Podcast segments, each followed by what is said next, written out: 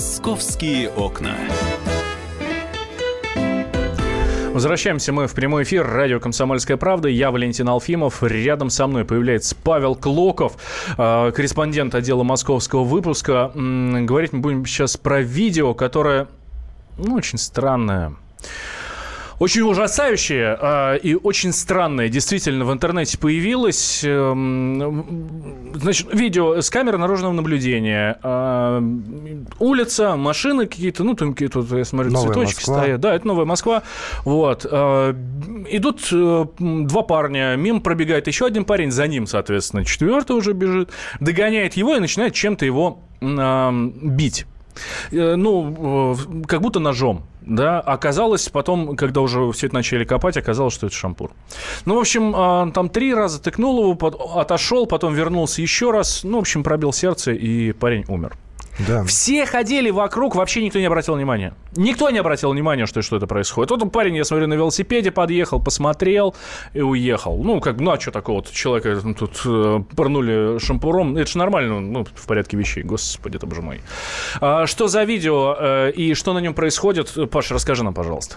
Да, э, все началось с того, что этот молодой человек, 26-летний уроженец Кировской области, зовут его Павел, он работает в Москве уже не первый год, занимается ремонтом машин. Он пришел в парикмахерскую. Это там... нападавший? нападавший, да, там рынок, и все возле этого рынка, возле, э, в общем, поселения Первомайское в Новом Москве. И парикмахерская это дешевая. Э, этот парикмахер э, приезжий, все его называли Даня, на самом деле это Достан Атхамов. Он приехал из Узбекистана, и к нему все очень хорошо относились, потому что он очень хорошо работал, э, делал модельные стрижки и брал за это всего там 200 рублей. То есть он был востребован, все к нему ходили, была очередь. Действительно, все отзываются. Даже сейчас, вот после того, что случилось, собирают деньги благодарные клиенты, чтобы отправить тело на родину. Угу. Он был единственным ребенком в семье. Матери. Так, а этот крендель автомеханик, получается, к нему а пришел? Он при, пришел, сел, говорит, вот, подстригите меня. И бывал он там уже не в первый раз, они были знакомы, он начал его стричь, сделал, тот заплатил деньги, сколько и положено. Ну, я так подозреваю, 200 рублей тоже. И все, и этот автомеханик пошел на работу. Приходят, ребята смотрят и говорят, «А кто тебя подстриг-то так? Что ты вообще как зэк? Угу. Ну, тут взбеленился. Как выяснилось, э, он, этот Павел, уроженец Кировской области, он зашибал крепко, э, ну, злоупотреблял спиртным. И, видимо, вот на, на нервной почве взыграло в нем что-то. Он взял этот шампур, острый предмет, как пишут в Следственном комитете, mm-hmm. острый длинный предмет, и пошел разбираться к парикмахеру. Приходит, говорит, что ты меня так подстриг? Ну, сначала они просто общались, а потом а, этот Даня говорит, ну, давай, ладно, я попробую переделать. Это вот сейчас об этом стало известно. Он сел, тот его попробовал.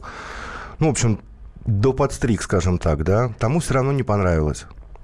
Все равно не понравилось, они начали разбираться, он его выволок на улицу, этого парикмахера, достал этот шампур, и дальше, как мы видим на видео, начал его э, тыкать этим предметом в грудь четыре раза, как по данным Следственного комитета. Ну, на видео, по-моему, там три раза мы видим. Угу. Вот. Э, и он не сразу умер, он стоял на коленях, пострадавший парикмахер, он был живым, возможно, ему еще можно было помочь. Но, как мы видим на видео, все проходили мимо. Вот идут два парня, видят прямо на их глазах, как убивают человека и, и проходят мимо. И самое удивительное, как этот убийца тоже покинул место преступления. Он не убежал, он там не дернулся, там, не прыгнул в машину. Он спокойно, прогулочным просто шагом. Ушел. Просто, да, ушел, глядя так, ну, ну, все, лежи, помирай. Нечего было так меня стричь.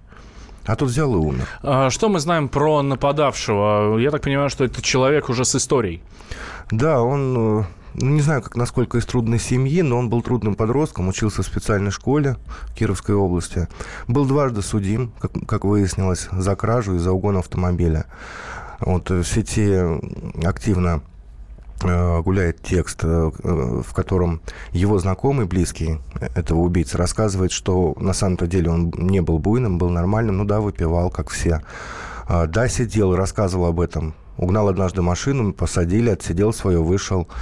Но, говорит, с психикой все было нормально. Мы все очень удивились его окружением, как он так мог сделать. И при этом на видео видно, что он не пьян. По крайней мере, если он и выпил, то немного. Он идет ровно, спокойно. А, да, история, конечно, Такая удивительная. История, да. да, я думаю, что здесь нам не обойтись э, без э, специалиста. А психоаналитика, кандидат социологических наук у нас на прямой связи Людмила Полянова. Людмила Мстиславовна, здравствуйте. Здравствуйте. Слушайте, удивительная ситуация. Убивают человека, причем ну, не из пистолета, а шампуром, а, прямо на улице, возле рынка, где тысячи человек, ну сотни, ладно, бог с ним. И никто даже не подошел. При том, что люди проходили мимо вплоть до того, что толкались плечами, но никто даже не сказал ни слова. Почему? Что, что происходит с ними? Ну, происходят грустные тенденции, мы становимся безразличны и жестоки по отношению друг к другу. Даже на примере вот этого молодого человека, который совершил такое бессмысленное убийство, от чего еще грустнее, да, это же, э, ну, с точки зрения обывателя, ну, убийство, убийство, что об этом говорить? Такие у нас сотни, к сожалению, происходят в разных городах ежедневно, еженедельно. Это правда, Но, да. Но, как я всегда говорю, каждое событие – это последняя точка в цепочке событий, которые предшествовали. Поэтому он же не просто вчера взял шампур и такое оригинальное уби... Э, орудие убийства, да, то есть человеку угу. все равно, чем убивать. И якобы совершенно спокойно пошел его совершать. То, что мы о нем знаем, знаем мы пока немного, но уже достаточно. То есть это ребенок, склонный, когда он был ребенком, склонный к девиантному поведению, то есть к нарушениям. И нам рассказывают, да, угонял машину, да, выпивал, но не пил. Да, стоял на учете там-то, там-то. Да, учился в школе для трудных подростков. Неужели этого недостаточно, чтобы понять, что это социопат? Вот здесь, эм, э, здесь вопрос э, как раз вот вытекающий да, из ваших слов, Людмила Мстиславовна. Э, занимается ли кто-нибудь теми, кто вот, считался вот, трудным подростком? Ему 26 лет. Ему 26 лет, он уже самостоятельно. Понятно, трудными подростками, окей, занимаются вот в этих вечерних школах специальных, коррекционных. А когда ему 26, какой-то контроль есть? Ну, я сейчас огорчу школы достаточно тоже формальные. То есть как надо заниматься этими ребятами, ими не занимаются. Я уже где-то озвучивала, в Британии, например, с трех лет выявляют склонность к девиантному поведению. Но не для того, чтобы ярлык прикрепить к этому ребенку. Никто об этом не знает.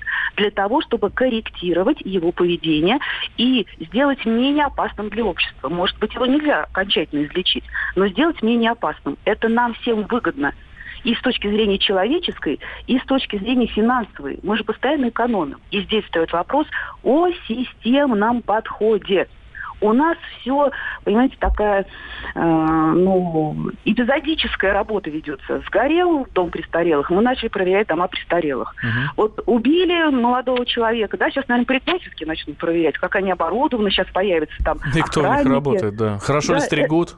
Это же просто смешно. Вот в школах, ну, сидит охранник, я вас уверяю, я в любую школу пройду.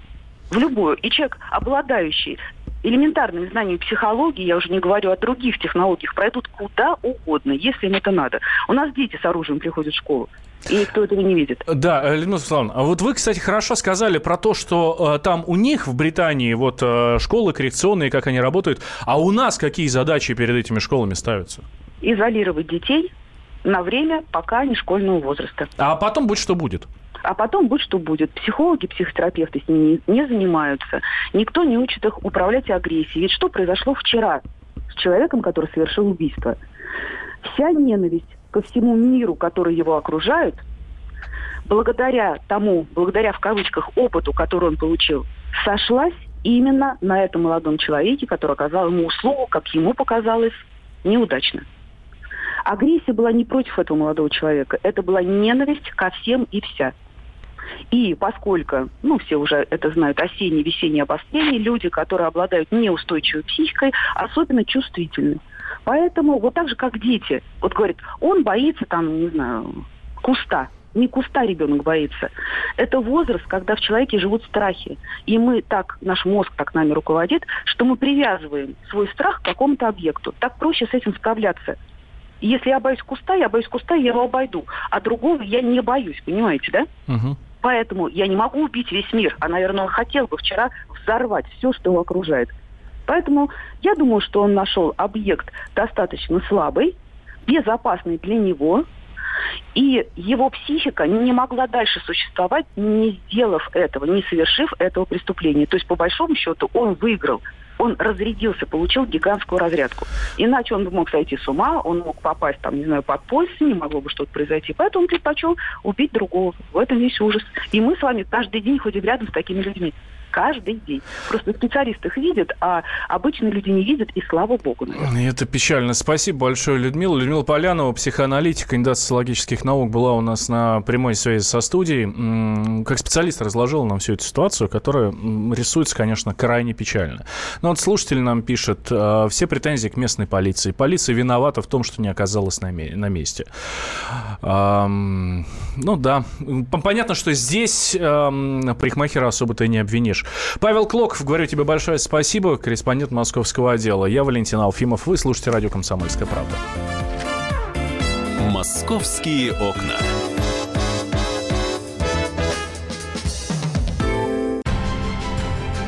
Будьте всегда в курсе событий. Установите на свой смартфон приложение «Радио Комсомольская правда». Слушайте в любой точке мира. Актуальные новости, эксклюзивные интервью, профессиональные комментарии. Доступны версии для iOS и Android. «Радио Комсомольская правда». В вашем мобильном.